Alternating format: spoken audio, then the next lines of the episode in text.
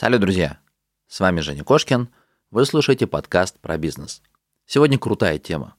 Сегодня я разбираюсь, как устроен бизнес по заработку на Амазоне, по заработку на сайтах, которые работают с Амазоном. У меня в гостях Дмитрий Сохач, эксперт, который неоднократно уже давал интервью, рассказывал о том, как работает эта сфера. Самым крутым кейсом его является то, что он создал сайт, который продал за 100 тысяч долларов. У него были еще несколько удачных продаж, но сейчас у него команда, сейчас у него получается полноценный бизнес, который создает сайты на продажу. Да, все те, кто в теме, они знают, что полгода назад Amazon прилично сократил комиссионные. Это ударило по бизнесу, увеличило сроки окупаемости. Мы в этом подкасте как раз и проговорим с Дмитрием, как это видоизменило. Почему он сейчас приостановил работу над новыми проектами, он завершает те проекты, которые как бы, на старте, которые развиваются, которые продвигаются, и потом в дальнейшем он точно так же планирует продать, но сейчас он выбрал новую нишу. По сути, то же самое. Те же самые партнерские отчисления. Но есть сервисы, есть а, те бизнесы, которые готовы платить гораздо больше. И их продвигать интереснее. Ну, работа такая же. Создаем сайт, а, делаем сравнение, делаем описание. Лучший сервис ну, в разных тематиках. Ладно, я не буду сейчас забегать вперед, пускай Дмитрий подробно все расскажет, как устроена эта сфера. Ну, а я вам напомню, что мой спонсор – это Quark. Quark уже несколько месяцев поддерживает мой подкаст, за что им огромнейшее спасибо. Ну, а для вас, ребят, Quark – это палочка-вручалочка, где большая база фрилансеров готовы прийти к вам на помощь и выполнить вашу работу быстро, качественно и дешево.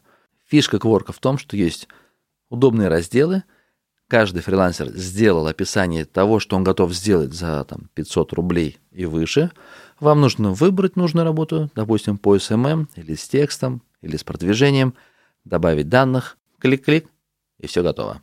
Ладно, ребят, я напомню, что все выпуски есть в Телеграм-канале. В Телеграм-канале Кошкин Про есть описание, тайм-коды, какая-то дополнительная информация, чатик, где мы можем с вами по пообщаться, обсудить. Ну все, Погнали к выпуску. Кошкин Про. Бизнес. Как открыть с нуля и прокачать. Про деньги. Как создать пассивный доход. Про время. Как не менять на деньги и работать в кайф. Как? Как? Как? Пожаловать в подкаст Евгения Кошкина о бизнесе в интернете. Устраивайтесь поудобнее. Будем разбираться, что работает, а что нет. Погнали! Дмитрий, приветствую. Привет, Евгений давно хотел разобрать такую важную тему, как сайты под Amazon. Спасибо большое, что согласился поучаствовать в моем подкасте. Да, спасибо за приглашение. Дим, а у тебя очень много выпусков, и тем не менее, несмотря на то, что больше половины аудитории знакомы с тобой, а, но есть те, которые про тебя не знают, я хотел бы, чтобы мы кратко пробежались про твои а, бизнес-кейсы. Самый такой яркий был а, твой сайт, проданный за 100 тысяч долларов. Это так? Да, это был самый первый сайт, который мы продали в 2018 году. Э, ниша security, то есть это, это был, по сути, наш такой тестовый сайт, на котором мы, в принципе, учились делать сайты под Amazon. И э, я решил сделать его кейсом, рассказать о нем, потому что э, на тот момент я считал, что это может быть интересно. Э, мало кто делился своим опытом в Рунете ведь это все-таки англоязычный э, проект, и э, продавали мы его на англоязычной бирже сайтов Empire Flippers. Угу. А сколько времени ушло на то, чтобы создать такой сайт? Стартовали мы в апреле 2017 года и э, продали в октябре 2018. То есть, по сути, все это заняло э, около двух лет. Э, но с учетом того, что первые полгода мы учились, я думаю, что вполне реально года за полтора такой сайт поднять, вывести на объем денег и потом его продать. То есть, в принципе, я бы рассчитывал на такой временной промежуток не меньше, чем полтора года. Угу. Тим, а сколько а, подобных историй было в твоей практике? То есть сколько сайтов примерно там? Ну, я понимаю, что не все это самый крупный 100 тысяч долларов, но вот значимых сайтов сколько примерно ты продал? У нас было 8, э, 8 э, сделок. То есть это стало массовой историей. Такой вот, да, мы э, поняли, что сайты покупают. Э, это довольно-таки э, интересная история в плане того, что они продаются с высоким мультипликатором. И у нас было 8 сделок, но вот крупных, таких как первая, я бы сказал, где-то было 3-4. Но мелкие тоже, они в принципе, несмотря на более мелкие суммы, мы выходили из этих сайтов с хорошим ROI, поэтому в принципе мы на тот момент были полностью довольны. Дима, если кратко по доходности, то есть от этой сферы, сколько ты вкладываешь в один проект и какой результат на выходе?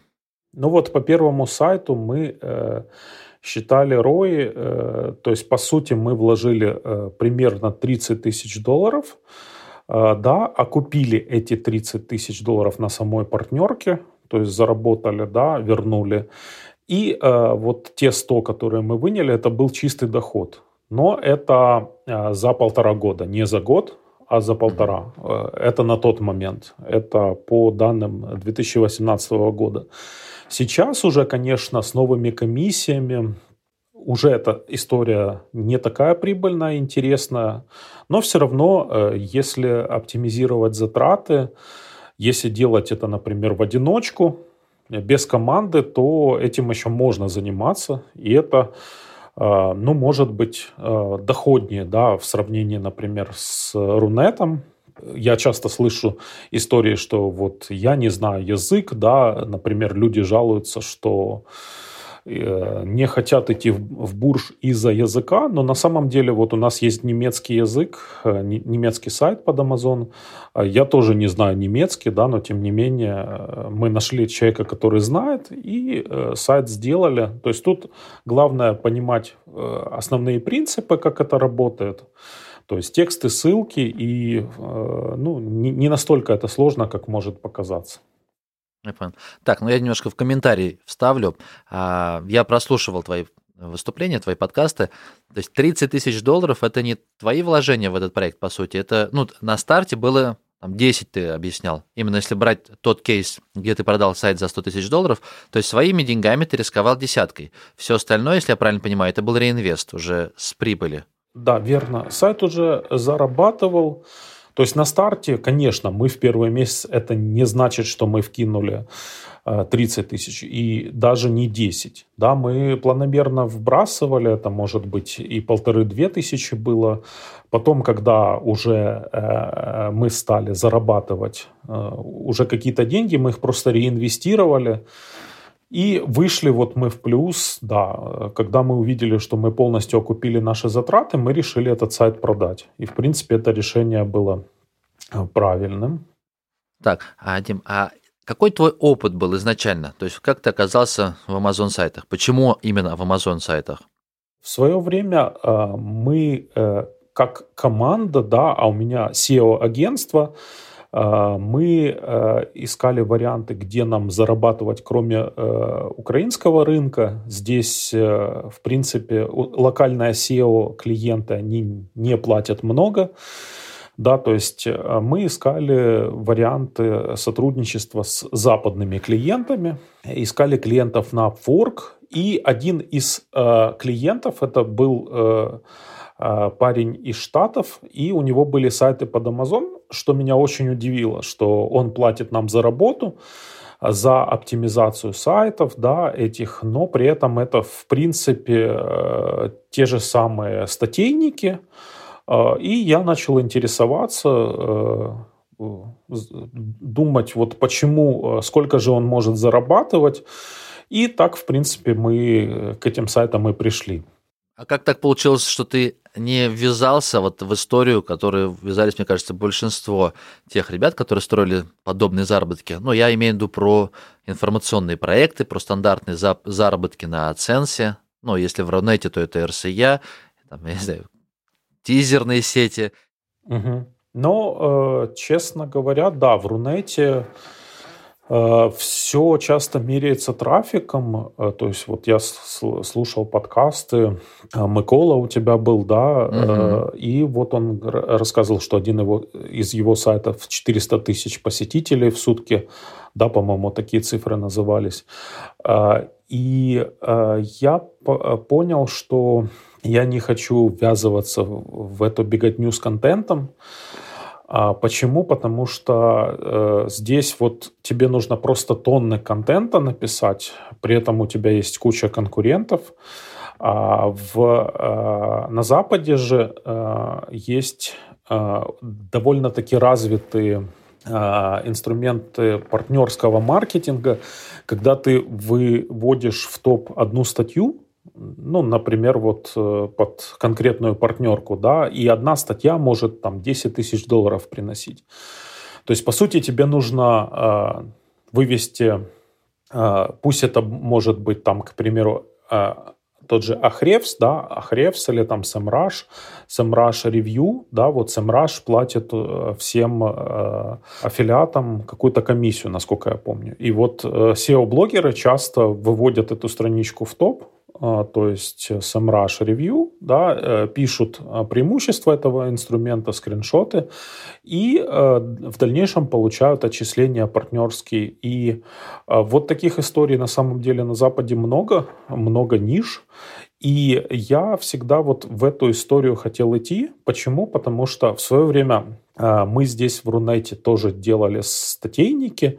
Ну, делали как? Мы просто сканировали в библиотеках какой-то старый контент. Э, в принципе, сканировали, выкладывали. Это работало. Мы на Аценсе, на Яндекс Директ э, зарабатывали тогда неплохо, э, в принципе, но потом э, я заметил, что э, клики стали проседать, а стоимость рекламы, ну вот там 2011 год, это, наверное, такое, может быть, золотое время даже для статейников было, когда там я видел по 50 центов клики в Рунете, а потом эта постепенно история стала проседать, и тут просто нужно очень много добывать трафика. Тим, скажи, пожалуйста, а партнерский маркетинг, почему он пока плохо работает в России? Ну, в России, на Украине. Ну, я на самом деле, то есть я знаю, что есть такая тенденция. Даже вот, а, ну, когда ты ставишь реф-ссылки, то ребята их просто трут. Ну, я не знаю, почему так. Я общался с многими ребятами, и кто пробовал подобные заработки. Мне самому этот способ очень нравится. Я с огромным удовольствием потом получаю э, комиссионные от тех продуктов, которые я пиарю. Мне нравится. Но я понимаю, что пока из этого историю, как на Западе, выстроить, ну, сложно. Я не вижу, наверное, перспективы. Пока, пока. Ну, может, все изменится. Да, да, э, есть такое дело. Э, ну, я могу сказать о нашем опыте в Рунете с товаркой. А, да, э, мы здесь пробовали зарабатывать партнерские отчисления с Алиэкспресс. А, то есть как мы делали? Мы делали паблики ВКонтакте, а, такие как «Что я нашел на AliExpress», да, и ставили реф-ссылки. Но вся эта история а, длилась ровно до того момента, пока Алиэкспресс не убрал куку, и она стала действовать в одну браузерную сессию. То есть, если раньше э, все, что юзер купит в течение суток, по-моему, ты все э, покупа- получал, а потом а, то есть, если ты вот зашел и купил, то э, партнеру зач- засчитывается комиссия. Если нет, он закрыл браузер, то все. И э, на этом фоне в Рунете э, расцвели кэшбэк-сервисы. Э, ну вот, э, я, кстати, читал статью на vc.ru одного из предпринимателей, он автосигнализации продавал, по-моему, autogsm.ru, э, и вот он рассказывал, что половина продаж э, в Рунете это Алиэкспресс, угу. да, и вот, соответственно, очень много товаров там покупается, и, и вот моя попытка лить на Алиэкспресс, она оказалась неудачной. А, потому что они вот в какой-то момент своих а, аффилиатов обрезали, но при этом дали э, возможность э, расцвести кэшбэк-сервисом. То есть повсюду э, каждый пользователь Алиэкспресса знал, что есть кэшбэк, и даже если ты со своего сайта приводил э, по реф-ссылке, э, юзер шел, э, нажимал э, специальный плагин у себя в браузере, mm-hmm. пере, перетирал твою Все так делают. Да, да, по сути, ну вот... Это как бы, да, все так делают, конечно. Я сам так делаю. И даже эти сейчас пока, извини, перебью, просто я вспомнил выступление, и даже, по-моему, в книга есть про продвижение э, интернет-магазина Шикаленков или Шикаленков, я сейчас боюсь правильно произнести фамилию. Но вот он тоже объяснял, что сервисы, кэшбэки, э, кэшбэк-сервисы, то есть они не приносят трафик интернет-магазинам, а они просто как паразитируют. Да, По-моему, да. выступление э, директора 220 вольт, я в Питере был, тоже присутствовал. То есть крупные интернет-магазины жалуются угу. как раз вот на то, что кэшбэк-сервис, и ты думаешь, я сейчас туда пойду, мне что-нибудь насыпят. Да нифига, они твой же трафик просто обворовывают, и ты им отдаешь комиссию. А, да, то есть они не приводят новых клиентов, то есть если аффилиаты там пишут новый контент, э, разные источники, платформы, там кто-то на ютубе ролики снимает, кто-то там в социальных сетях, э, я когда это увидел, да, то есть у нас не получилось заработать с Алиэкспресса в Рунете, поэтому мы пошли на Запад,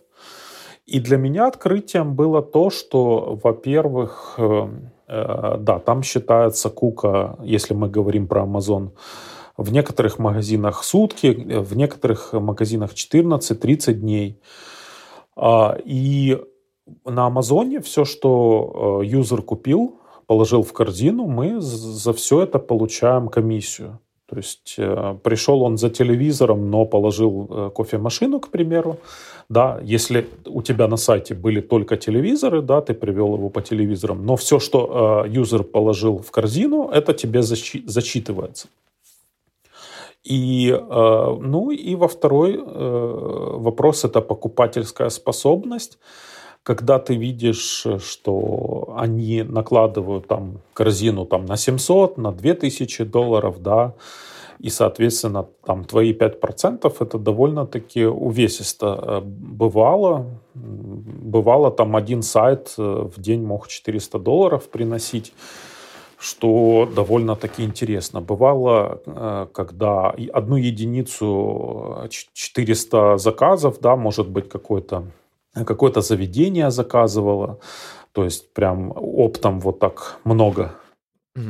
Так, ну а ты, ты думаешь, что у нас в России пока рановато, да, рассматривать подобные сайты? Вот я имею в виду те же самые там Озон, магазин, у него тоже есть партнерка.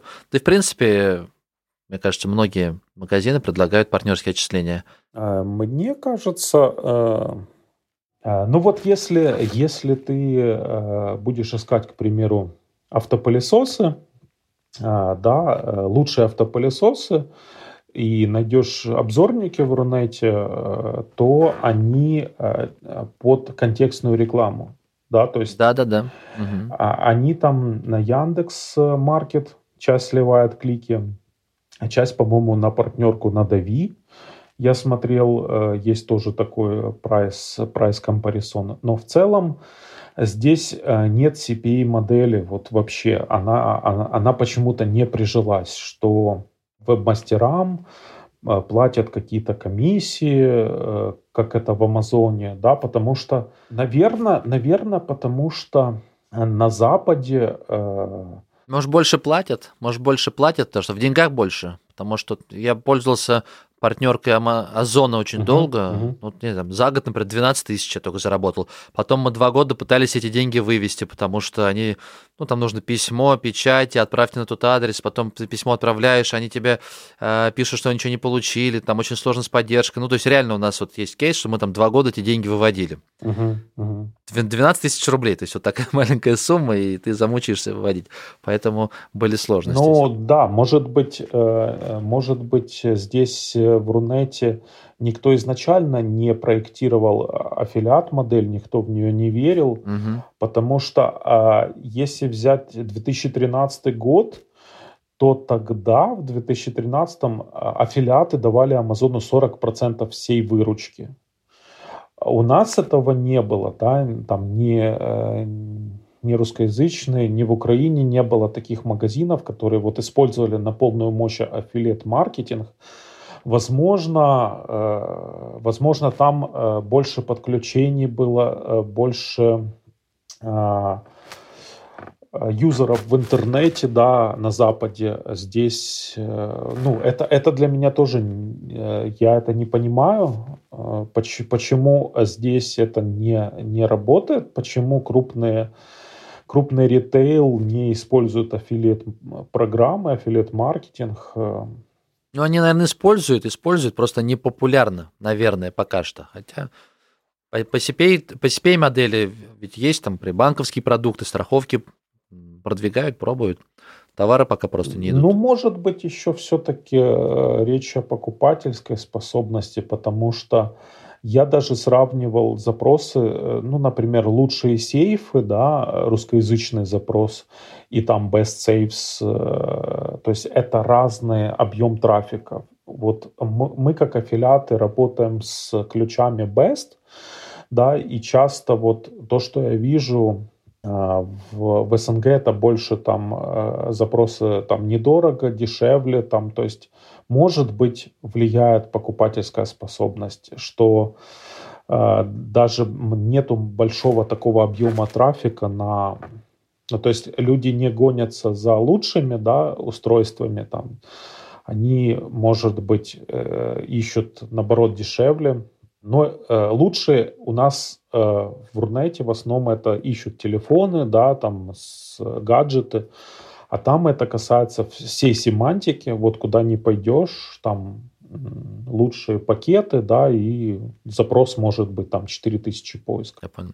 Дим, я хотел бы с тобой, знаешь, проговорить, как вообще устроен бизнес э, сайтов под Amazon. То есть как, почему люди идут не на Amazon, а, например, на твои сайты. Откуда берется трафик? То есть вот что э, движет людьми? И, по сути, э, какую пользу ты несешь в этой бизнес всей структуре – ну, то есть ты же не... То есть у тебя есть реальная работа, она несет какую-то определенную пользу. Я ведь так понимаю. Uh-huh. То есть ты, это не, а, как, не дорвейный трафик, это не паразитирование, как вот те же самые кэшбэк-сервисы.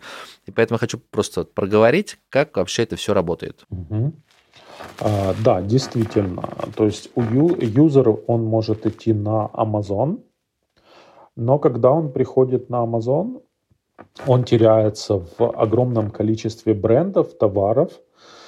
Поэтому зачастую с Амазона он уже идет в Google искать лучший, э, лучший товар. Да, вот. Угу. И у нас э, даже такой кейс. Мы когда стартовали в 2017 вот один из поисков, он был всего 70 поисков в месяц. А спустя три года количество товаров на Amazon выросло настолько, ну, то есть нужно понимать, что зачастую а, продавцы копируют просто китайский э, продукт, вешают другой лейбл, да, то есть просто берут у китайцев один и тот же товар, перепаковывают как, как-то, да, и в итоге сейчас на Амазоне огромный, огромный выбор ассортимент товаров, э, в котором юзеру очень сложно разобраться. Как результат, вот этот поисковый запрос с 70 вырос до 900 в месяц. 900, да. Это ситуация, в принципе, по многим поисковым запросам, Э, что вот э, с ростом ассортимента э, растет потребность разобраться вообще в, в этом всем многообразии одних и тех же товаров, накрученных отзывов, а мы знаем, что продавцы на Амазоне очень часто покупают отзывы, и это не секрет, в принципе.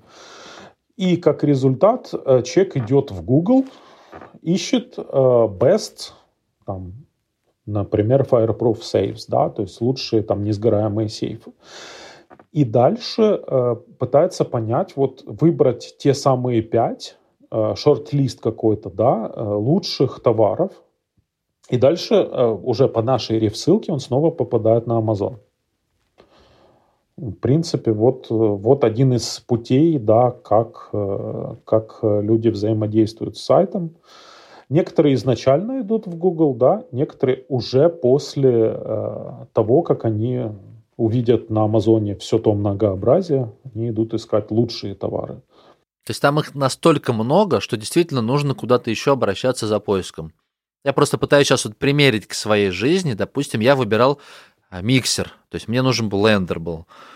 А, я захожу в, в, в видео, uh смотрю, uh выбираю по цене примерно, потом лезу на YouTube, смотрю, что говорят примерно про этот блендер, понимаю, что на YouTube мне ребята советуют, что вот там за 2-3 тысячи это все-таки не то, орехи я в нем молоть не смогу. Я лезу опять в видео, уже при, понимаю, что там с 2000 я не смогу управиться, и мне нужно уже там в десятку в блендер брать.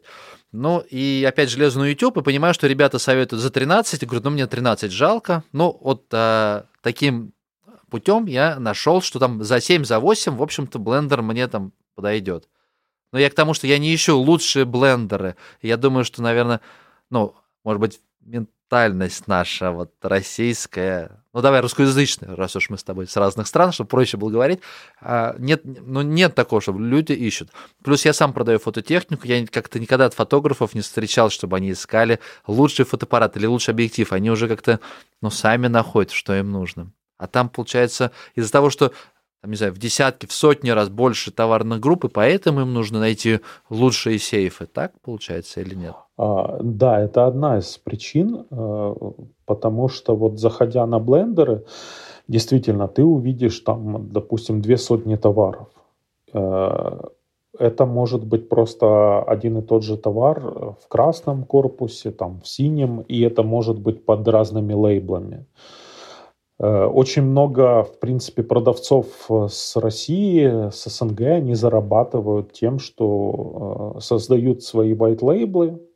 Этот товар идет как отдельный товар, да, вот на Амазоне под своим брендом, но по сути это одно и то же вот копия уже существующего товара.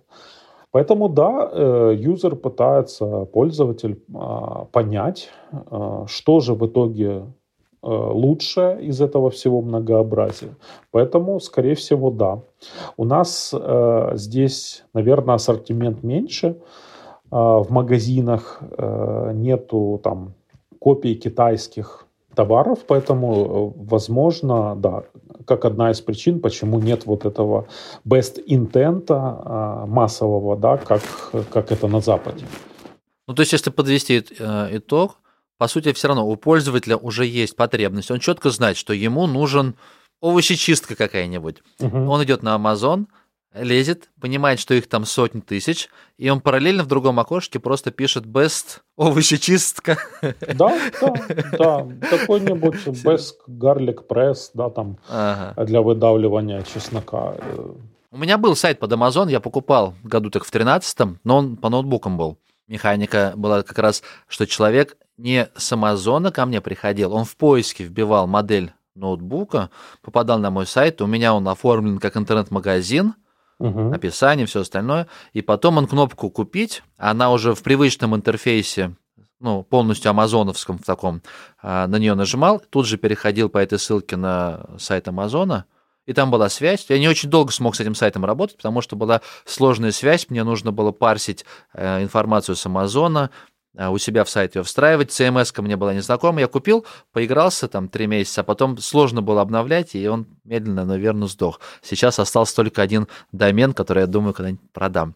К чему я? Так я, вот, знаешь, про э, путь пользователя. И я тогда читал кейсы, угу. как раз вот тех ребят, которые зарабатывали на Амазоне, они создавали проекты, по сути, наверное, больше информационные. Например, а там типа уголок фокусника.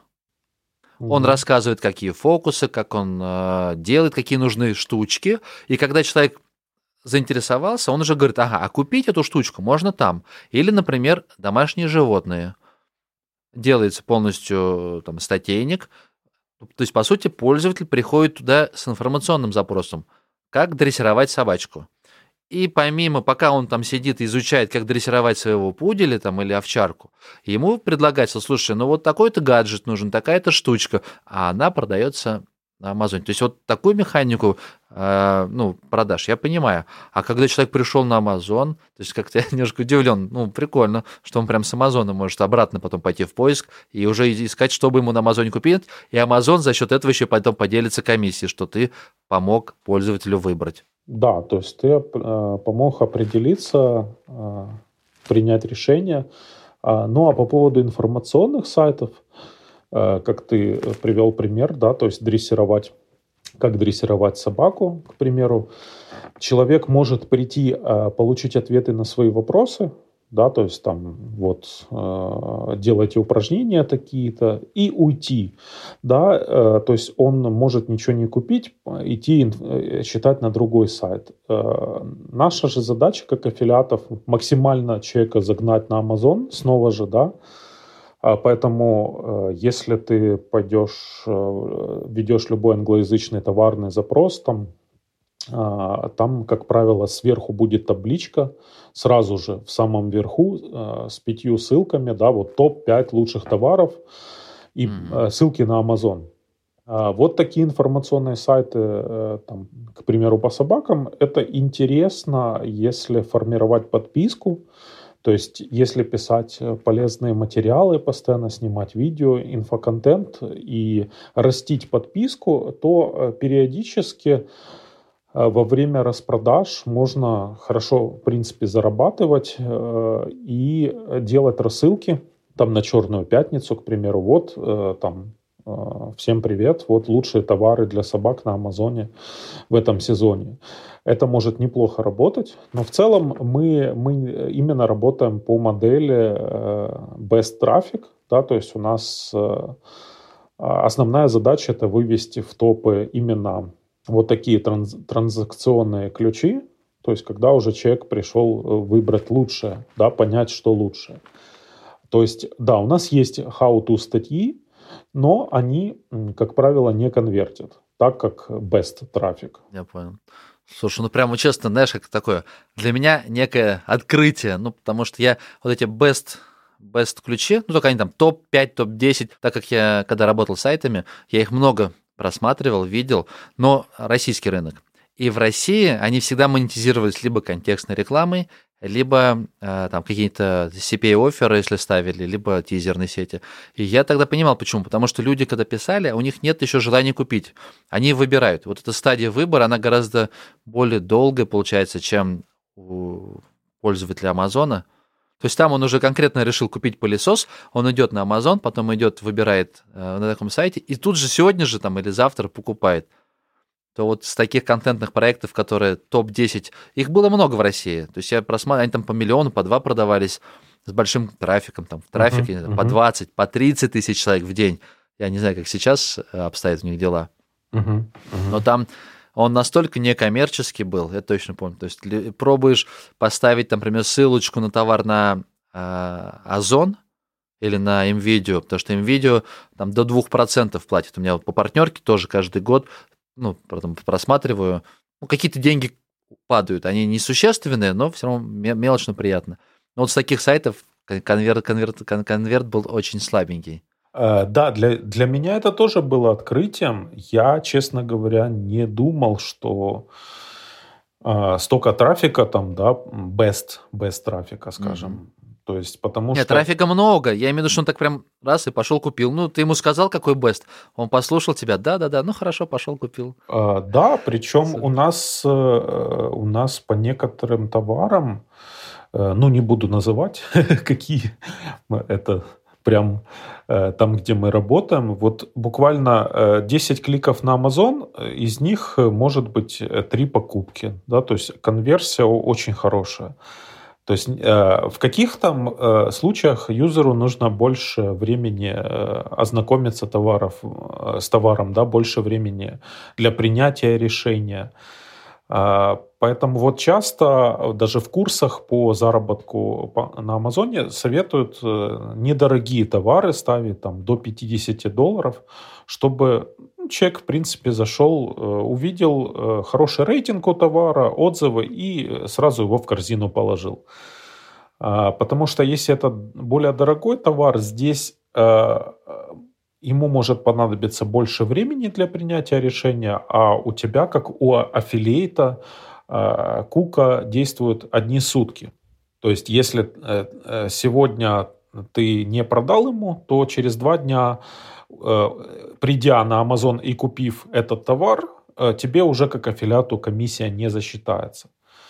Поэтому вот мы для себя еще такую интересную штуку открыли, что да, у нас может быть 100 статей на сайте, но 80% дохода приносит 10. А, Причем вот э, иногда это даже дорогие товары. И заранее ты, ты вот э, никак не угадаешь, что этот товар купят в одну сессию. То есть э, есть, есть такие товары, да, вот, которые прям раз зашел и купил. А иногда ему действительно нужно больше времени вот, ознакомиться, почитать еще отзывы, видео посмотреть. И если мы в сутки не вложились, да, то эта э, комиссия нам просто уже не засчитывается. Но если я правильно понимаю, то тебе нужно проявить свой талант не только в создании сайта, но еще такой предпринимательский, наверное, потому что ведь э, желание купить складывается из твоего обзора. Угу. Ну, это первое, да, то есть появилось желание купить, например. Ты вроде бы советуешь, а дальше он пошел смотреть, а потом думает, блин, а что-то не то ну, продавец какой-то не тот, отзывы там на Амазоне у этого продавца не такие. Или же, может быть, есть какой-то тут же внизу, там на окошечке, посмотрите еще, вроде бы Амазон подкинул такой же товар, только дешевле. Ну, там чуть-чуть видоизменен. Uh-huh. То есть ты не можешь, наверное, сразу предугадать такие нюансы, и поэтому по какой-то причине товар вроде бы хороший, а он не продается. А, но в случае, если он купит а, другой товар, да, не по твоей ссылке, это тоже хорошо. Хотя уже в Европе Amazon сделал такую историю. Direct и indirect. То есть, если это товар, который ты рекомендовал в обзоре, тебе повышенный процент. А если это товар, вот действительно, который э, другой, он нашел на Амазоне, но не тот, что ты рекомендовал, здесь комиссия уже меньше. То есть Amazon уже вот, вот так вот тоже начал урезать эти моменты. Это в UK, насколько я помню, это в Германии уже такое действует. Э, в Штатах пока такого нет. То есть ты получаешь одинаковую комиссию, даже если ты привел на телевизор LG, но человек купил телевизор Samsung. Да? А, но в целом, да, э, твоя задача убедить человека купить сейчас. А, вот э, если у тебя обзор некачественный, ты не смог донести э, мысль, что ты эксперт, во-первых, да, что ты понимаешь то, о чем пишешь, потому что сейчас обзорников уже стало настолько много, что я даже слышу от американцев, что они, видя вот э, стандартный дизайн обзорника, вот эти там красные кнопки, да, э, крупные, они уже даже закрывают. То есть они, они не доверяют, потому что этим занимаются и индусы, в принципе, все Э, пользователи не англоязычных стран, которые даже в них не живут, да, в Штатах. Ну, советуют, какой бассейн купить, да? Да, Или да. чем кормить своего пса. Круто. Как бороться с этим, Дим? Как бороться с этим? Я считаю, что нужно э, разбираться в нише, э, идти в ту нишу, в которой ты можешь хороший контент дать, а, потому что люди это видят, и они могут ну, в принципе, перейти в страницу контакты, да, посмотреть, кто ты, о тебе информацию, да. Если у тебя стандартное там генерированное лицо, как это у большинства, да, вот, э, или же это история про то, что ты действительно бассейнами увлекаешься. Есть, есть, кстати, такой обзорник крупный, а, сейчас не вспомню название, но вот он как раз обзорник по бассейнам, там пол, пол, пол трафика, и э, э, сам по себе вот э, этот человек, он действительно ими увлекается, он дает советы от себя, там есть и фотографии, э, поэтому в идеале э, найти эксперта, можно, можно русскоязычного, да, э, который может тебе и контент дать, фотки какие-то, да, какие-то экспертные комментарии, а дальше можно уже переводить, потому что, ну вот, в последние годы, да, э, всех, всех, всем уже приелся этот стандартный дизайн, который делается по одним и тем же руководствам, по одной и той же кальке. Поэтому да, тут экспертность... Э, важно. Да, важно показать с первых э, предложений, что ты знаешь, о чем ты пишешь. Дим, как думаешь, сколько ниш примерно? Вот сколько, насколько большой этот рынок этих сайтов? Ну, если э, говорить вообще, сколько э, сайтов, да, то мы как-то делали выгрузку э, именно всех партнерских сайтов. Я думаю, что их не меньше 2-3 миллиона, это точно. Э, э, просто какие-то сайты совсем маленькие ниши занимают. Э, какие-то сайты более успешные. На самом деле ниш много, но все упирается все-таки в конкуренцию.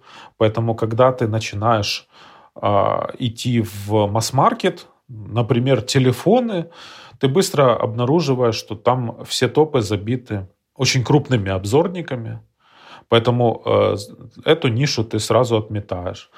Э, поэтому э, э, ниши, ниши есть, но они уже остались более экспертные. Например...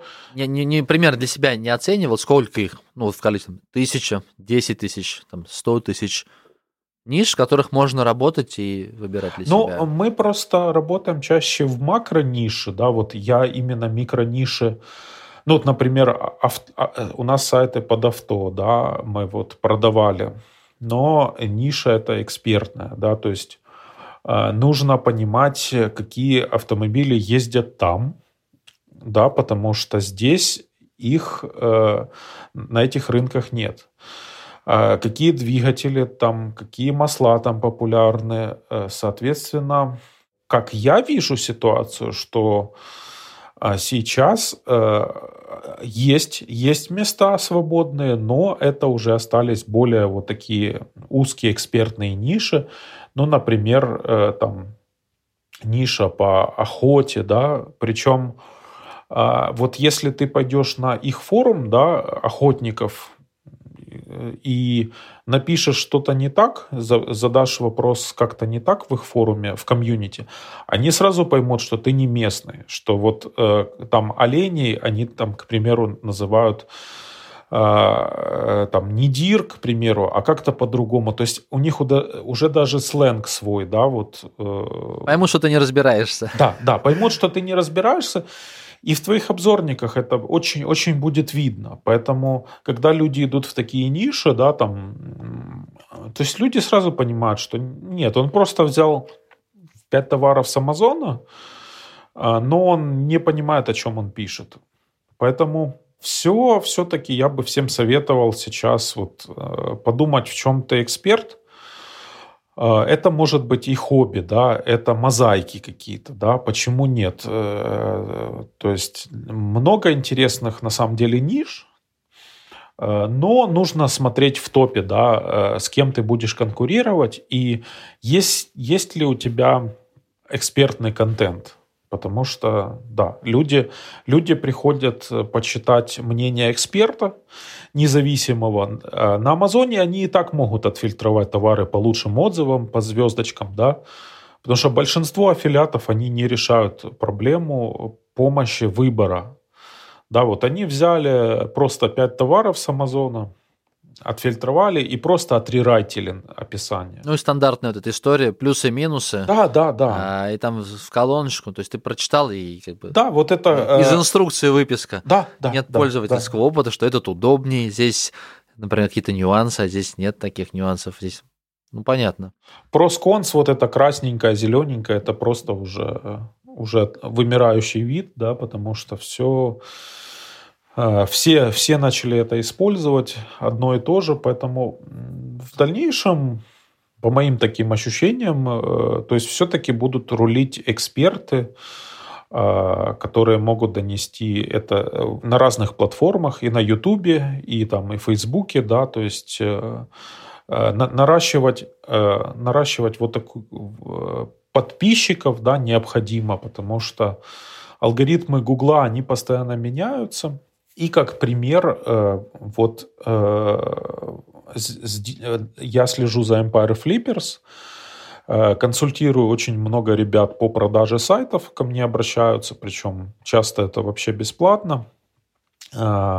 И какая ситуация? Вот этот декабрьский апдейт э, Гугла из пяти сайтов, которые стояли в, в продаже, известные мне, да, это ребята из России, Украины, э, э, то есть, в принципе, русскоязычные, из Израиля, по-моему, один даже. Так вот, из пяти сайтов просели пять.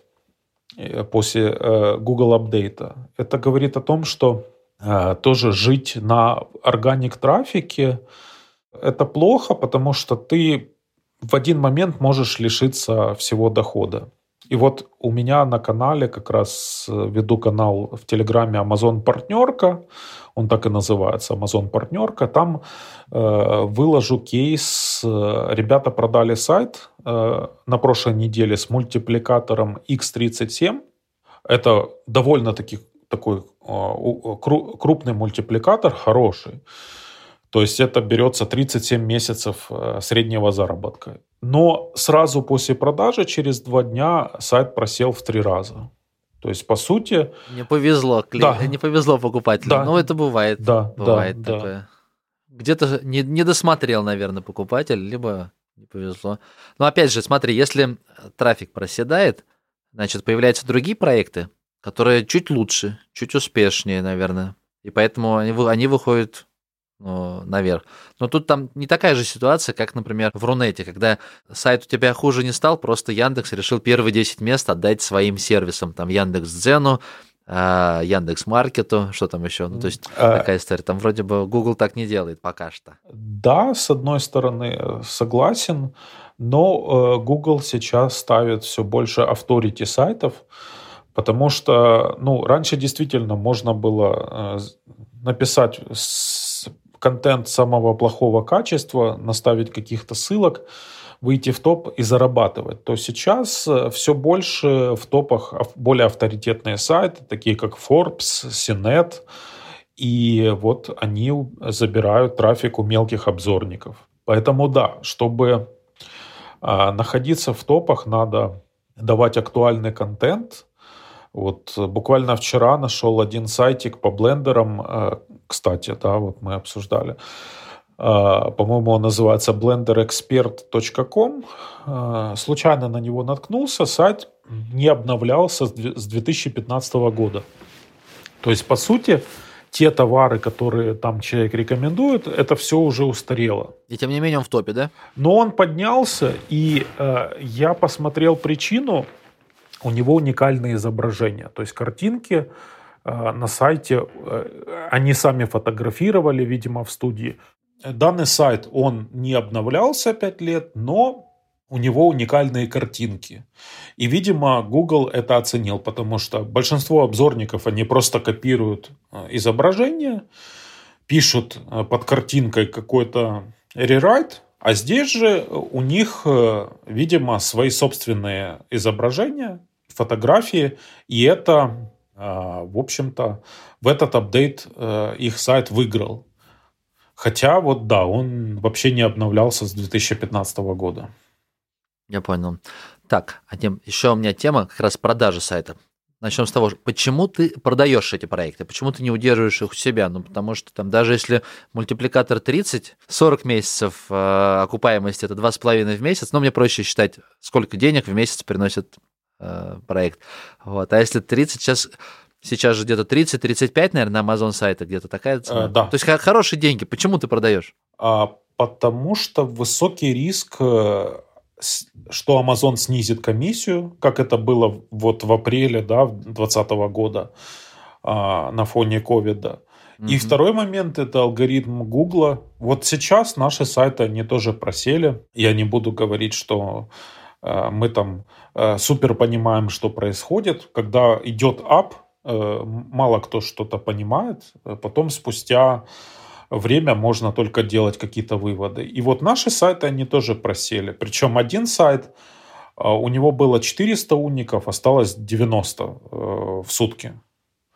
И, то есть он просел ну, где-то процентов на 80. А, соответственно, если вот я э, продал бы его там месяц назад, у меня бы было, к примеру, там 10 тысяч долларов, да, а сейчас он будет стоить 2,5. Получается, покупатели совершают ошибку, каждый покупатель, который покупает, Здесь же нет цена, она как раз ведь выставляется, исходя вот из всех этих рисков. Те же самые контентные проекты в Рунете, когда я активно ими занимался, цена улетела в космос, и там 30, 35, 40 месяцев окупаемости за информационные проекты с монетизацией через AdSense и RSA. Сейчас 18 месяцев, то есть полтора года окупаемости, потому что риски совершенно другие, люди понимают, что трафик может улететь здесь разве, разве покупатели настолько глупые и совершают неправильные действия? Мне кажется, нет. Я думаю, они не глупые, они просто ну, э, не осознают все эти риски. А многие просто на фоне того же ковида, да, а, они пытаются инвестировать куда-то в другие бизнесы. Ну, то есть, если у человека был ресторан, и он э, закрылся, то он ищет способы инвестирования. А, и по нашим данным, ну вот сейчас э, все сайты, которые мы продали, практически все они просели по трафику. То есть где-то, э, в лучшем случае, это в ноль вышло, где-то человек вообще не окупил, а, потому что э, ну, люди думают, что эта история довольно-таки простая. На самом деле, если ты в продаваемых листингах на бирже а, посмотришь описание, там пишут э, э, два часа работы в неделю, и все, в общем-то. Э, нужно просто заходить, обновлять баланс в партнерке, смотреть, сколько ты заработал. Но на самом деле это большой труд, потому что э, статьи, чтобы они были в топах, их постоянно нужно обновлять, переписывать. Это товарная семантика. Здесь э, постоянно нужно держать актуальность. Если например, это evergreen, как, как завязать галстук, да, то ты можешь и три года эту статью не обновлять. Здесь же э, ты написал обзор, через полгода 20 человек написали по твоему ключу вышло 20 новых сайтов, да, если не 50. Вот у нас по одному ключу небольшому 200 поисков, у нас 60 обзорников конкурентов. Ну, к, к примеру, вот такая вот история. Я понял. Соответственно, как происходит? А, Google этот контент ставит на первые места, да, новые, новые сайты, дает им какое-то время поддержаться в топе, потом трафик снижается. И э, такой лайфхак, э, что делают продавцы, они перед продажей, они просто много контента пишут, то есть ты писал, например, 5 статей в месяц, потом ты идешь к продаже, ты начинаешь писать 20 статей в месяц, 3 месяца подряд э, показывается вот такая растущая динамика, и э, покупатель думает, что ого, сайт растет, но он зачастую вот не видит, э, не видит, что происходит, да, э, сколько там работы, какая там команда, потому что ну, лукавят все э, продавцы, э, и э, западные продавцы, и локальные э, продавцы сайтов, я имею в виду, э, когда пишут, что это э, всего лишь там 2 э, часа в неделю, а затраты 20 долларов на хостинг. То есть это э, на самом деле не так, но э, эта бизнес-модель, она кажется привлекательной да, для покупателя, потому что вроде как ты два часа в неделю тратишь и пополняешь баланс на хостинге. Это все, что на, надо тебе делать. Но на самом деле э, вот э, один из покупателей, э, мы продали автомобильный сайт, и он столкнулся с тем, что, а, а в принципе это то, с чем мы сталкивались, что многих товаров нет в наличии. То есть просто вот товар снят с производства, Соответственно, нужно переписывать обзор, добавлять те товары, которые есть в производстве. И э, если эта деятельность выгодна, например, здесь, где-нибудь в Индии, да, э, то э, на Западе уже нет стольких желающих заниматься сайтами под Amazon. Поэтому если, если посмотреть, вот сколько их там сейчас продается э, на, на, э, на Empire Flippers, к примеру, там, ну, может быть, 30-40 всего сайтов. Это с, вообще со всего мира. Причем ну, сайтов э, из них 10-15 э, продают ребята из СНГ. Немного, я думал, больше. Да, да реально вот история такова, так, такова, что... Ну вот за вчера рассылка, у них выходит рассылка еженедельная. Сайты они добавляют раз э, в неделю. По-моему, всего 6 сайтов добавилось в рассылку. То есть, и причем это не только сайты контентные, я имею в виду, там есть и SaaS, там есть и Amazon FBA, да, то есть э, э, э, продажи на самом Амазоне по модели FBA. То есть это не только контентные проекты. Поэтому а, сейчас предложение, оно небольшое. Да, вот по сайтам. Нет массового предложения такого. Насколько я помню, за 2018 год Empire Flippers, они давали статистику, что за весь 2018 год они продали 70 сайтов, 70 сайтов под Amazon. Так мало? Да, да, да. Мы сначала с тобой проговорили, что их там ну, больше миллиона, может быть, таких э, сайтов, которые работают по партнерской модели. Тогда почему такой маленький рынок? Или Empire Flippers, они ну, прям там ценс такой, что, допустим, там от 5000 долларов дохода или что-то еще, ну, не проходит просто. А, они, да, во-первых, они не все сайты берут. А, они берут сайты с доходом от 500 долларов в месяц. Да, мы, мы говорим с тобой, да, есть там 2, э, 2 миллиона сайтов, к примеру, которые льют на Amazon, но далеко не все продаются. А, далеко не все э, зарабатывают. Ну, то есть это может быть сайт э, блогерши какой-то, да, вот. Э. Ну, просто партнерская ссылка стоит у кого-то. Да, может быть со всего сайта 5 партнерских ссылок, она там 15 долларов в месяц зарабатывает, и это все, да, то есть и, но это, это мы считаем вот уже партнерским сайтом, да. И таких историй много. Плюс э, есть куча заглушек. То есть это какой-то сайтик с минимальным трафиком, но он ничего по сути не зарабатывает.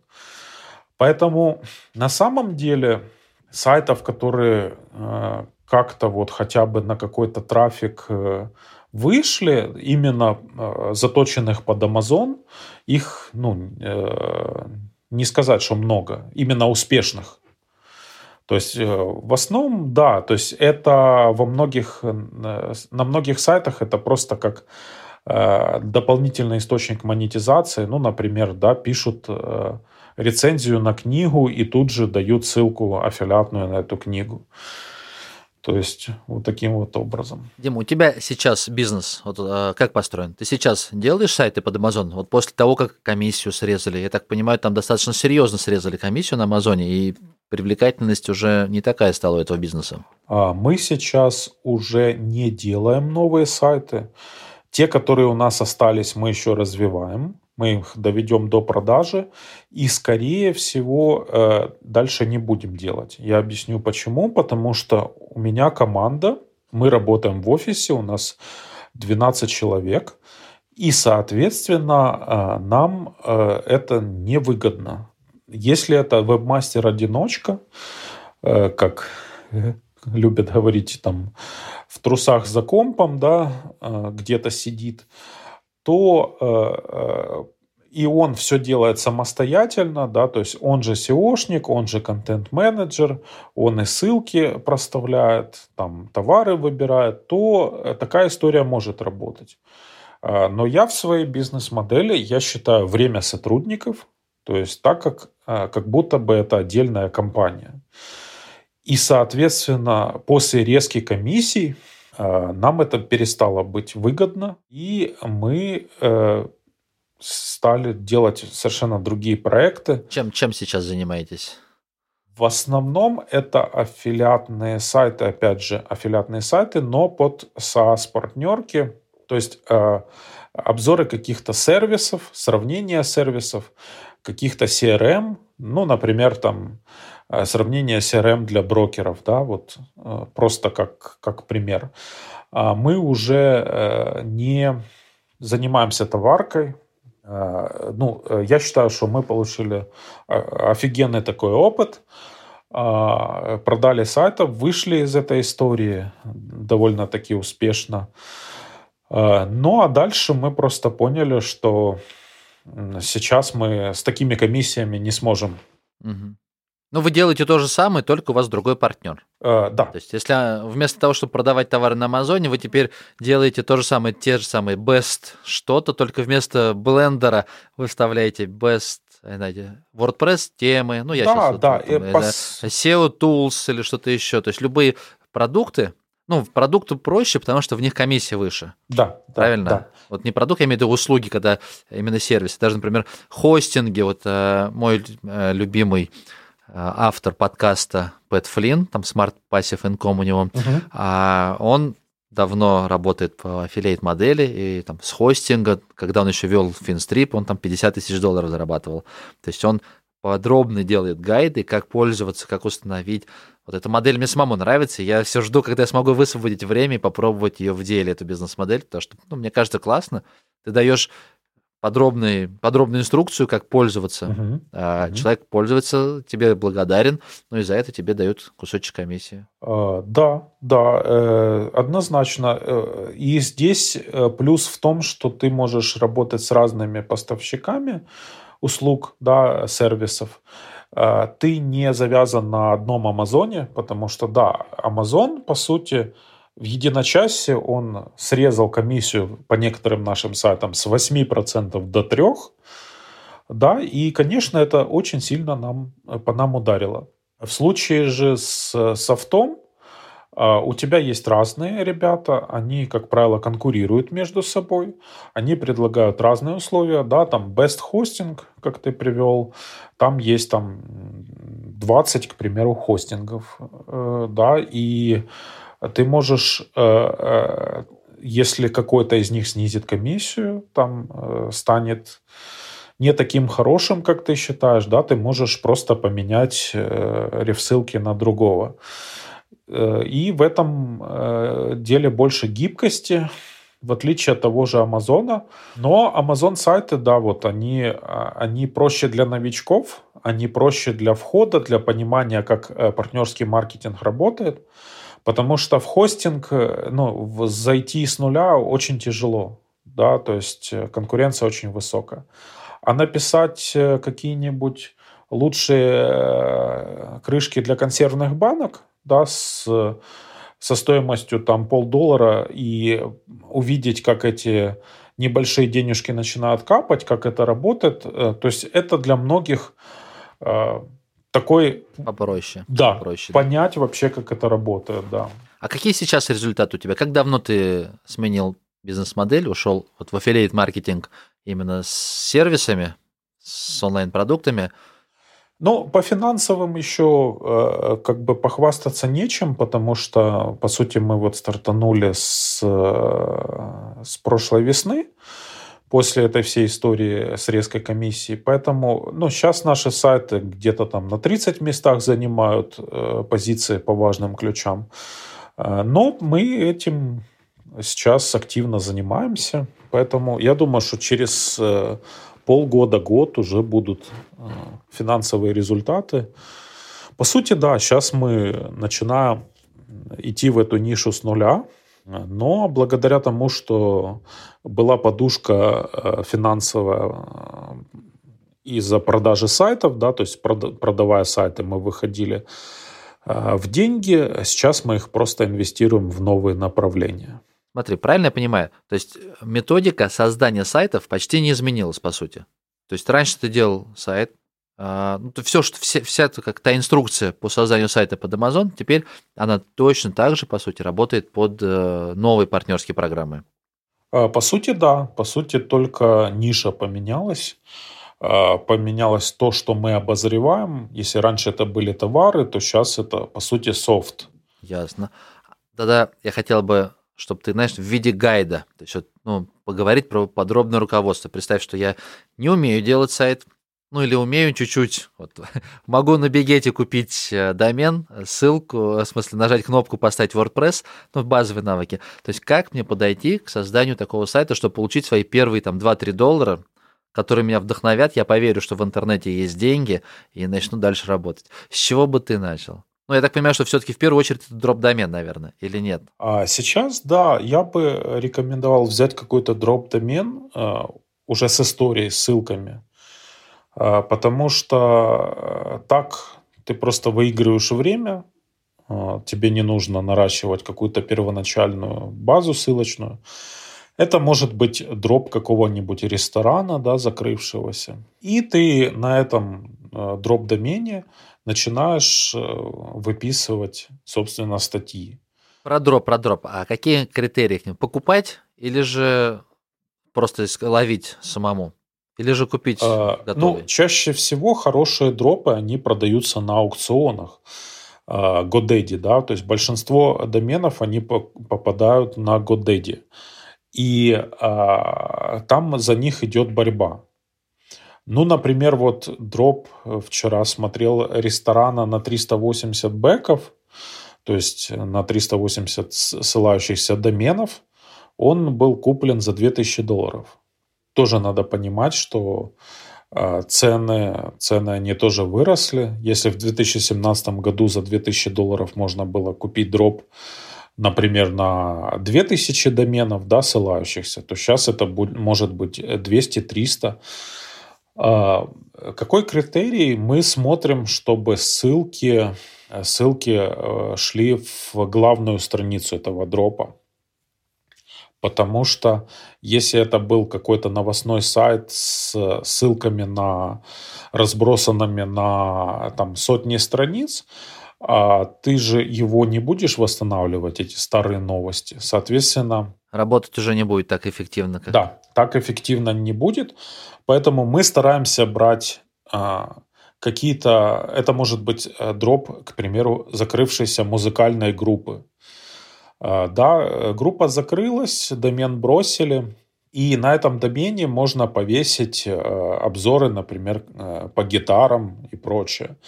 То есть оно будет даже в тематику. А сколько контента ты готовишь вот, э, первоначально?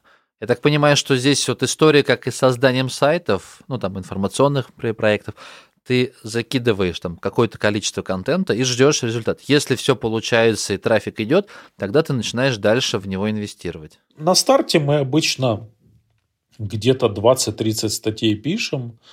Да, смотрим динамику. Ну, например, э, вот по автомобильному сайту это было 30 статей. Из них, э, насколько я помню, 15 это инфошных, то есть это гайды, да, how to, how to use, и э, еще 10-15 это уже коммерческих.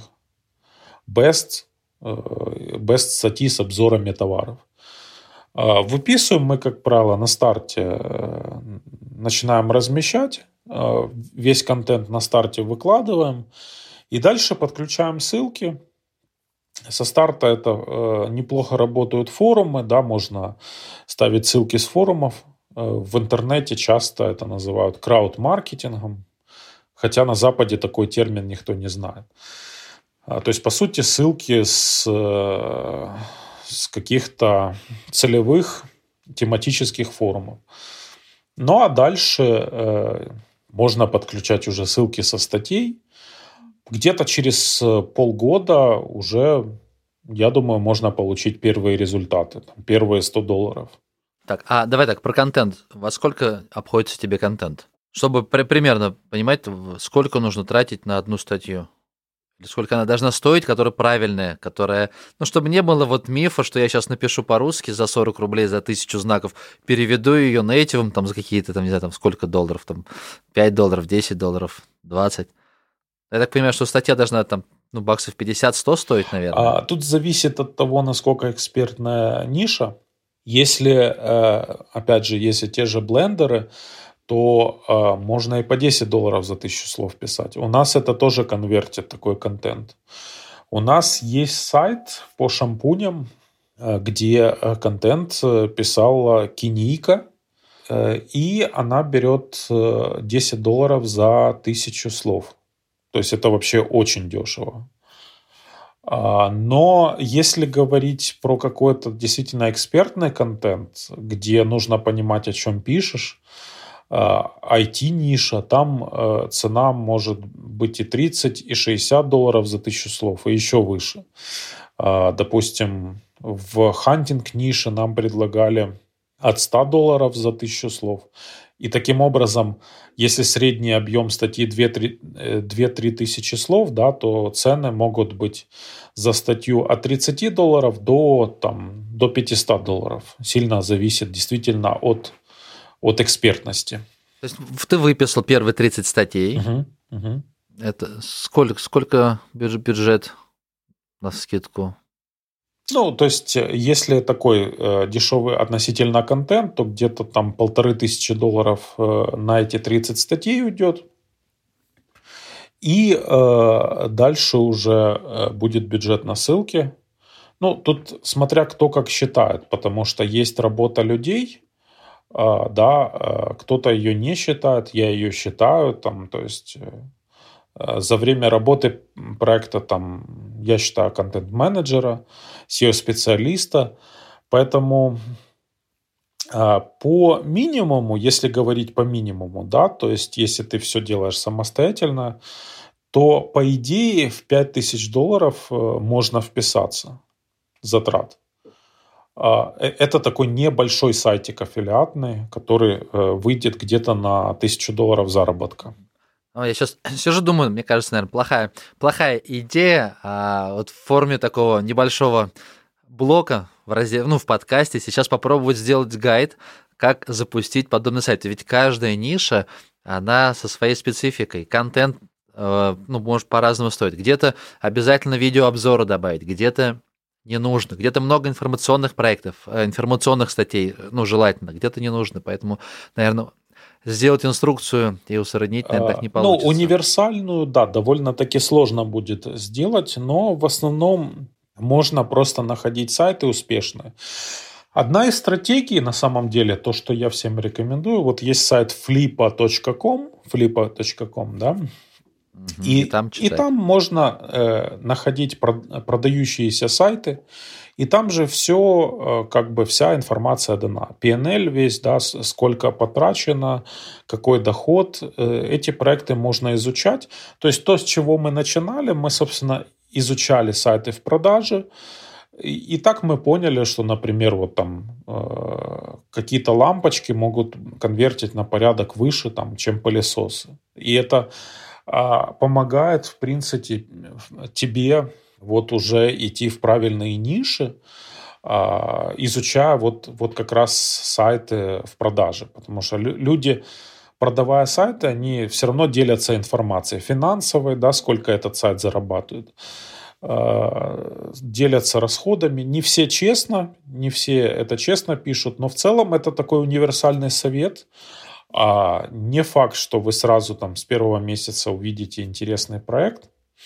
Но э, я вижу немало историй, когда люди приходят на флипа, копируют э, проект, Э, был такой а, проект instapod.review.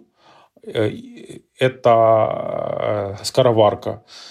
И вот после публикации на flip.com а, через месяц появился новый домен instapod, по-моему, .net. То есть, короче, появилось две или три копии – Э, я э, наблюдал за этой историей, и вот сейчас даже копии обошли оригинал. Mm. То есть к тому, что эта история повторяемая, э, и ну, люди просто увидели, ага, сайт instapod.review, он зарабатывает 2000 в месяц, вот такие-то статьи, количество, объем, такие-то ссылки, они просто идут это и повторяют. И это, в принципе, одна из рабочих стратегий. Если, если вы не понимаете, куда вам идти, смотрите вот э, что. Ну, еще я бы, наверное, от себя добавил бы а, следить за блогерами. Мне, например, нравится а, сайт, не очень хорошо могу произнести правильно, Spencer House, а, Ниша Pursuits, как, как правильно произносится. Я уверен, что ты знаешь этот э, сайт. Да, он, наверное, один из топовых. Вчера он прислал письмо свое, ответ, ну, как это, итоги подвел. его сайт, которому два года от роду, он там 3000 долларов на Амазоне зарабатывает, он подробно расписал, как э, комиссию подрезали, как он там э, дальше выходил из этой ситуации, как они зарабатывают, и что вот они каждый месяц все равно продолжают писать потихонечку статьи. Как раз ему там, статьи обходятся по 100 долларов за каждую, то есть 400 долларов из этих заработанных он тратит на 4 статьи. Но он подробно вел весь эксперимент в течение двух лет. Я так нет-нет заглядываю к нему в блог, Ссылочку я могу прикрепить в описании, если кто на слух не сможет воспринять. Но я думаю, найти несложно. Спенсер а, Хавс, как произносится. Поправь меня, Дим, ты лучше знаешь англоязычный секрет. Да, я, я англоязычный, действительно, но я, честно говоря, вот э, тоже а, просматриваю эпизодически блогеров, а, потому что, ну, они не всегда дают э, всю правду. Лукавит, да, да думаешь? Не рас... Лукавит. Да, э, да, зачастую они продают курсы, э, в принципе, задача вот этих подписчиков, да, задача этого блога – это продать подписчикам курс по заработку и Зачастую, то есть э, они ну, не говорят э, всю правду, насколько это сложно. Моментами бывает, э, то есть, ну, для них проще продать там курс за 300-500 долларов, э, чем там заработать эти 3000 на самом Амазоне на аффилиатке. То есть порой вот у меня складывается такое мнение о тех кейсах, которые я вижу. И эти кейсы, они часто датированы там 2016 годом. А, если ты а, поищешь Amazon Affiliate Case Study, да, какие-нибудь такие запросы, а, то скрины там старые. Еще до первой резки, первая резка была в 2017 году, тоже она ударила достаточно сильно по аффилиатам Амазона – ну а сейчас я прям вот э, таких кейсов э, вижу очень редко. Ну и эти кейсы, как правило, вот преследуют цель в конечном итоге продать тебе инфокурс какой-то. Но в целом, э, да, читаю в Твиттере э, лидеров мнений, да, вот какие-то заметки. Хорошо. Тем, а я предлагаю потихонечку завершать выпуск. Э, в целом, Э, показал, рассказал, как работает эта ниша. Спасибо большое. У меня есть несколько вопросов, которые я хотел бы тебе в конце задать. Они, наверное, такого больше общего характера. Вот, э, честно, мне интересно, если бы ты мог вернуться назад лет на пять, то что бы ты сам себе посоветовал? Чем бы ты сам ну, занялся? Сменил ли бы ты сферу? Выбрал бы ты другую сферу? Я думаю, что а, на тот момент я бы больше учил английский, а, больше бы занимался именно англоязычными проектами, потому что больше, большую часть своего времени я занимался локальными проектами, продвигал сайты э, клиентов. Поэтому э, я думаю, что э, чем раньше я бы пришел к глобальному рынку, тем быстрее бы у меня были результаты. То есть сейчас, по сути, если так перевести на совет, то ты бы советовал все же как можно быстрее переходить на глобальные рынки, не тратить время на то, чтобы заработать у нас, где ставки по кликам, покупательской способности, все остальное оставлять желать лучшего. Uh, да, да. И, во-первых, это опыт, это экспертиза и действительно объем рынка. Это даже, наверное, не в 10 раз, э, наверное, в сотни от, отличается и разнообразие продуктов, инструментов, э, что можно рекламировать. Да, но просто растет э, геометрически. Ясно. Поэтому да. Так, а если в другую сторону смотреть, каким свой бизнес ты видишь через пять лет? В общем, куда ты свой корабль направил? Тут у вас сейчас офис, 12 человек, и чего бы ты хотел бы построить вот через пять лет и сказал бы такой, да, вот я все-таки молодец, то, что я сделал, мне нравится. А я, я хочу прийти к э, продуктам, сервисам, э, которые бы генерили прямой трафик. Потому что э, SEO-история – это здорово, но мы зависим от Гугла, от алгоритмов меняющихся. Поэтому я мечтаю прийти к продуктовым сайтам, клиентской базе, И вот это цель компании на ближайшие пять лет. То есть выстроить свои какие-то либо сервисы, либо сайты, которые уже имеют свое имя и есть тайпын трафик, да, то есть ну, прямой трафик. Да, да, да, да. Потому что, отправляя чека на Amazon, ты, в принципе, не получаешь э, ни его email, э, ты просто делаешь Amazon сильнее с каждым днем. И, соответственно, если в 2013 году а, Амазоны давали, аффилиаты Амазону давали 40% трафика, то сейчас 40% э, прибыли, то сейчас это всего 2,5%, всего трафика а, аффилиаты дают Амазоны.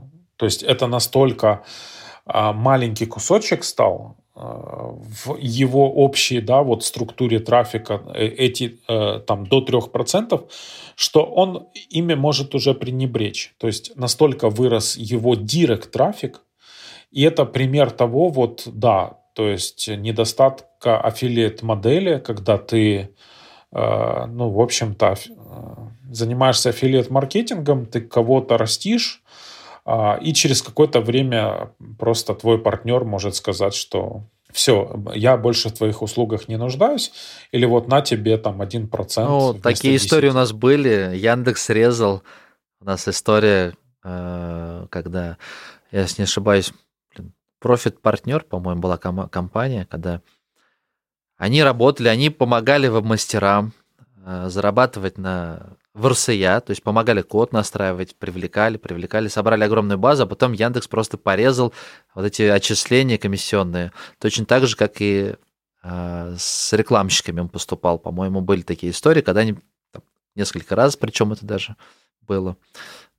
Да, то есть, э, когда э, твой партнер становится очень крупным, то... ему не нужен, зачем ему тебе платить? Они не нужен, да, да, да. Поэтому сейчас вот такая ситуация с Амазоном. Если вот так э, искренне, честно, да, попробовать э, с него можно, э, можно построить э, сайт, можно его продать, но это не история какая-то долгосрочная. Я, я не верю в, в долгосрочный заработок на Амазоне э, и в то, что он не порежет комиссии снова. То есть сейчас уже по большинству а, разделов это 3-4%, а, а было, да, в 2017 году он платил за объем. Максимальный процент был 8,5%. Там же, наверное, от стоимости товара, потому что вот я покупал сайт, я говорю, что 7 лет назад, по-моему, было. Мне с продажи ноутбука падало что-то 25-30 долларов. То есть, соответственно, сколько с ноутбука? 2-3%, наверное, было. Поэтому... Ну да, там от категории действительно да, зависит. Если, конечно, какая-нибудь э, фиговинка за 5 долларов, не знаю, там э, проводочек какой-то, то с него даже, например, 20% это всего там полдоллара доллар, поэтому надо же да, товар да, смотреть. Но а, мы, мы всегда ориентировались в более доходные ниши, где 8%, а сейчас там и там уже 3%. Ясненько. Так, и последний у меня вопрос. Смотри, а как правильно бы вас сформулировать? Вот если бы тебе пришлось начинать сейчас с нуля, то есть с нуля это значит, что у тебя есть опыт, знания, есть какие-то небольшие деньги.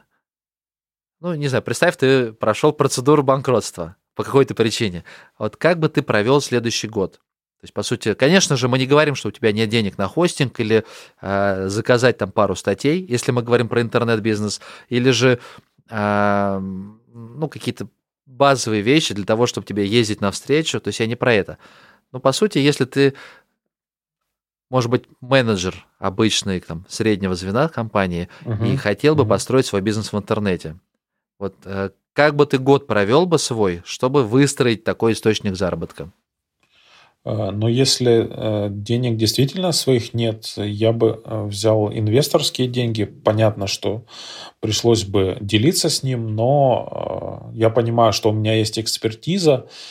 Я могу возиться с, да, то есть вкладывать свои какие-то небольшие деньги, но время меняется, все быстро вокруг меняется, и в какой-то момент возможно, есть смысл просто найти партнера, который поможет финансово. Э, я бы так, скорее всего, поступил.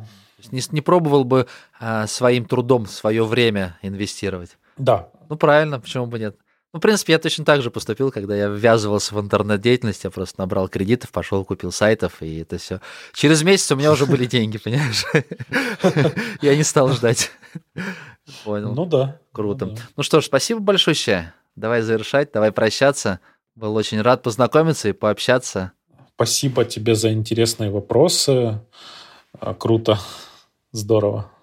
Желаю тебе успеха в этой нише. Буду рад подвести с тобой итоги через полгодика или через годик, потому что мне ниша аффилейт маркетинга тоже очень интересна. Я уверен, что а, я попробую в нее там половину времени, наверное, свое вкладывать. Я, если честно, с каждым гостем общаюсь, я загораюсь идеей гостя. Недавно был выпуск про разработку мобильных игр, и мне тоже он так вдохновил, мне хотелось бы. Но потом проходит время, ты через себя проводишь все это, думаешь, нет, это не мое, наверное. А вот именно с партнерским маркетингом у меня долгая история. Я всегда находил причины, почему это не будет работать в России, почему этим не стоит заниматься. Мгм. Но вот, например, опыт последних там трех-четырех месяцев, когда я рекламирую разные продукты, и потом мне ребята присылают комиссионки, комиссионные отчисления, говорю, вау, это работает, нужно, нужно А делать. ты э, работаешь с сайтами в Рунете, как я понимаю, да, в основном у тебя? Нет, сейчас уже это, это прошлая история. То есть раньше я активно работал, я выступал на конференции Кинза, делился опытом. Вот, но когда доходы стали не такие интересные, а обычный свой бизнес, ну, на вложенные деньги давал больше результат. То есть я переключился на продажу. У меня интернет-магазин, у меня обычный магазин. Я продаю фототехнику. Это основное, а все остальное больше связано с поиском идей, тестами идей. Мгм. То есть я не найду идею, которую можно масштабировать. То есть построить какой-то источник заработка и продавать свое время вроде бы несложно. А вот то, что, как ты сказал, привлечь инвестора, то есть есть инвесторы, есть возможность привлечь крупные капиталы, но вот ту идею пока не найду. Понятно. Ну, я думаю, все впереди у тебя еще. Дима, ну все, спасибо большое. Давай, пока. И, ребят, спасибо, что дослушали, спасибо, что с нами. Все, приходите на сайт Кошкин Про, там заметки, там тайм-коды. В общем, там есть интересная информация про бизнес в интернете. Пока-пока.